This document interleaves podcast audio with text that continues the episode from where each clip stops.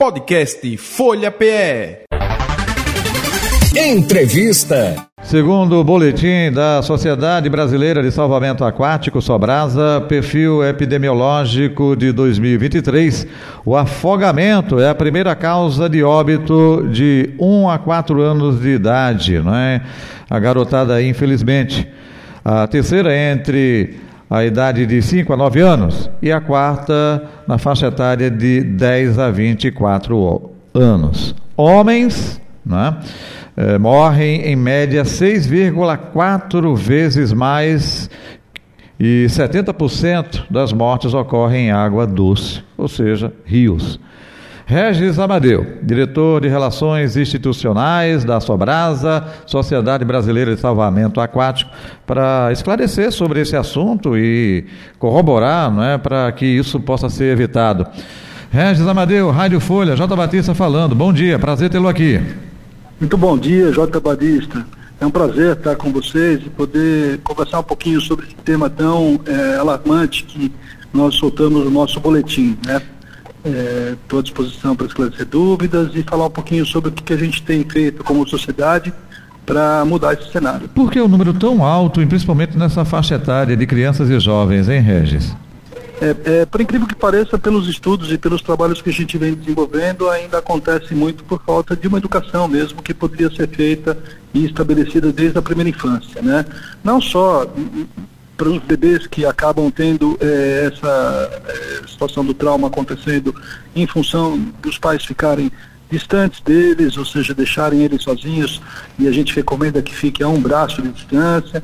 Né? Às vezes é, o celular hoje é um problema onde os pais se distraem, deixam as crianças na banheira, no uhum. banho, próximo a piscinas, próximo a lugares que tem é, plantas d'água, né? Uhum. E acaba acontecendo, a morte por afogamento é uma morte extremamente silenciosa e que isso é muito rápido também e a gente costuma abordar que é um incidente, portanto ele pode ser evitado. A educação transforma e a gente acredita que a partir desse tipo de processo a gente consiga diminuir eh, esse número e transformar esse cenário. O Brasil é um país continental, o Brasil tem eh, um litoral aí amplo, não é? Eh, no Atlântico. e a gente traz, como eu disse na abertura aqui do nosso quadro, informação de que afogamentos em águas doces, né? ou seja, em rios, né? piscinas também, de maneira em geral que acontece isso, né, Regis? Sim, com certeza, J. Batista. Na realidade, o que a gente percebe é que nas nossas águas marítimas, é, grande parte dos afogamentos são evitados porque existe a presença dos guarda-vidas. Perfeito. É, eles Perfeito. mitigam risco, né? Eles estão lá com uma ação hoje muito pre, de prevenção. Uhum. Né? Se vocês lembram nas nossas infâncias, nas décadas atrás, nós chamávamos esses profissionais de salva-vidas. Isso. Né? Isso foi se modificando. E hoje essa presença desse profissional, ela tem 90% das ações voltadas à prevenção. Uhum. Né? Quando tudo é errado na prevenção, ele tem que agir, ele sabe agir, ele está preparado para uma área de resgate. Mas hoje a presença do guarda-vidas faz a diferença nos nossos mares. Uhum. Quando a gente fala de cachoeira, cascatas, igarapés, locais que não têm a presença do guarda-vidas, uhum. é onde também a eminência do afogamento acontece com maior constância. É. Né? E em piscinas, em, também dentro dos lares, dentro de clubes, porque acaba sendo um ambiente que aparentemente traz segurança, mas existe a dispersão, existe o trauma, existe o mal súbito, e onde não tem um guarda-vidas, isso não é monitorado de forma tão presente quanto esse profissional poderia estar agindo. Uhum. E aí acontece também essa fatalidade. Aqui mesmo em nosso estado, Pernambuco, uh, já noticiamos afogamentos e de forma trágica, quando envolve uh, mais de uma vítima.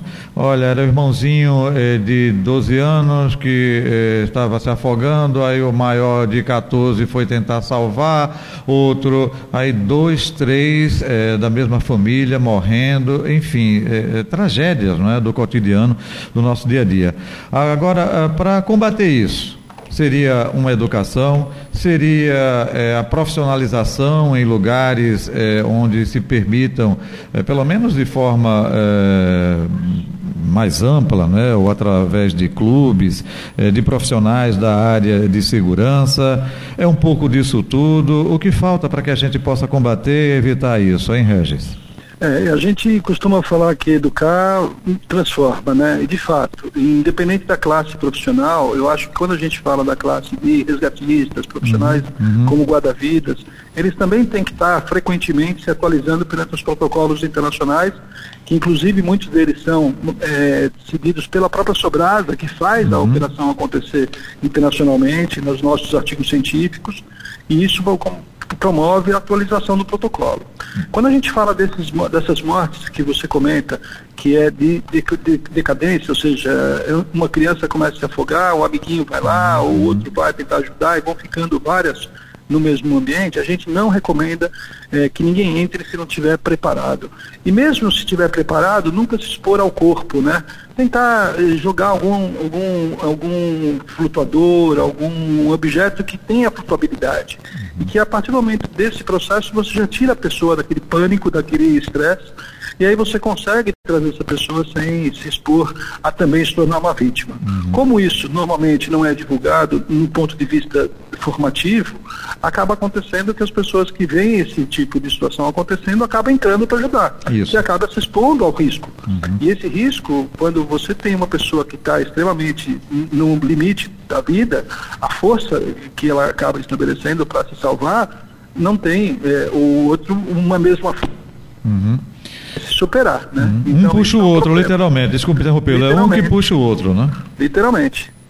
E a gente sabe que a, a, educação ela começa na base mesmo. Então, escolas de natação promovem programas que nós estimulamos com os nossos voluntários, que é a piscina mais segura. Né? Nós vamos às praias e levamos o, o Sobrasa Kids para também formar comunidades. Entendo.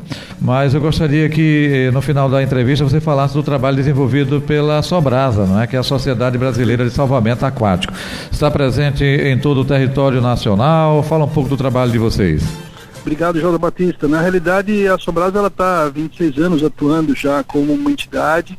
Né? O nosso propósito é unir o Brasil contra afogamentos e dessa forma a gente consegue é, uma interface muito importante com todos os corpos de bombeiros do Brasil, Defesa Civil, Liga de Trauma, SAMU, né, emergencistas, é, traba trabalhando com todos para que eles tenham também uma atualização sobre os protocolos e que a partir disso a gente consiga estabelecer conexões com universidades, com academias, com gru grupos de, que tenham piscinas, com clubes, e aí a, a, juntando um grupo de voluntários que se formem e se habilitem para poder levar os programas de prevenção à ponta. Ou seja, é um trabalho integrado entre o, o, o grupo privado e o grupo público, é, com a vocação de voluntariar, né? Uhum. Ou seja, é, trazer é, conteúdo de qualidade, educação, principalmente as primeiras fases de vida, né? A primeira infância, a segunda infância, que a gente sabe que a partir dali a cultura sendo estabelecida,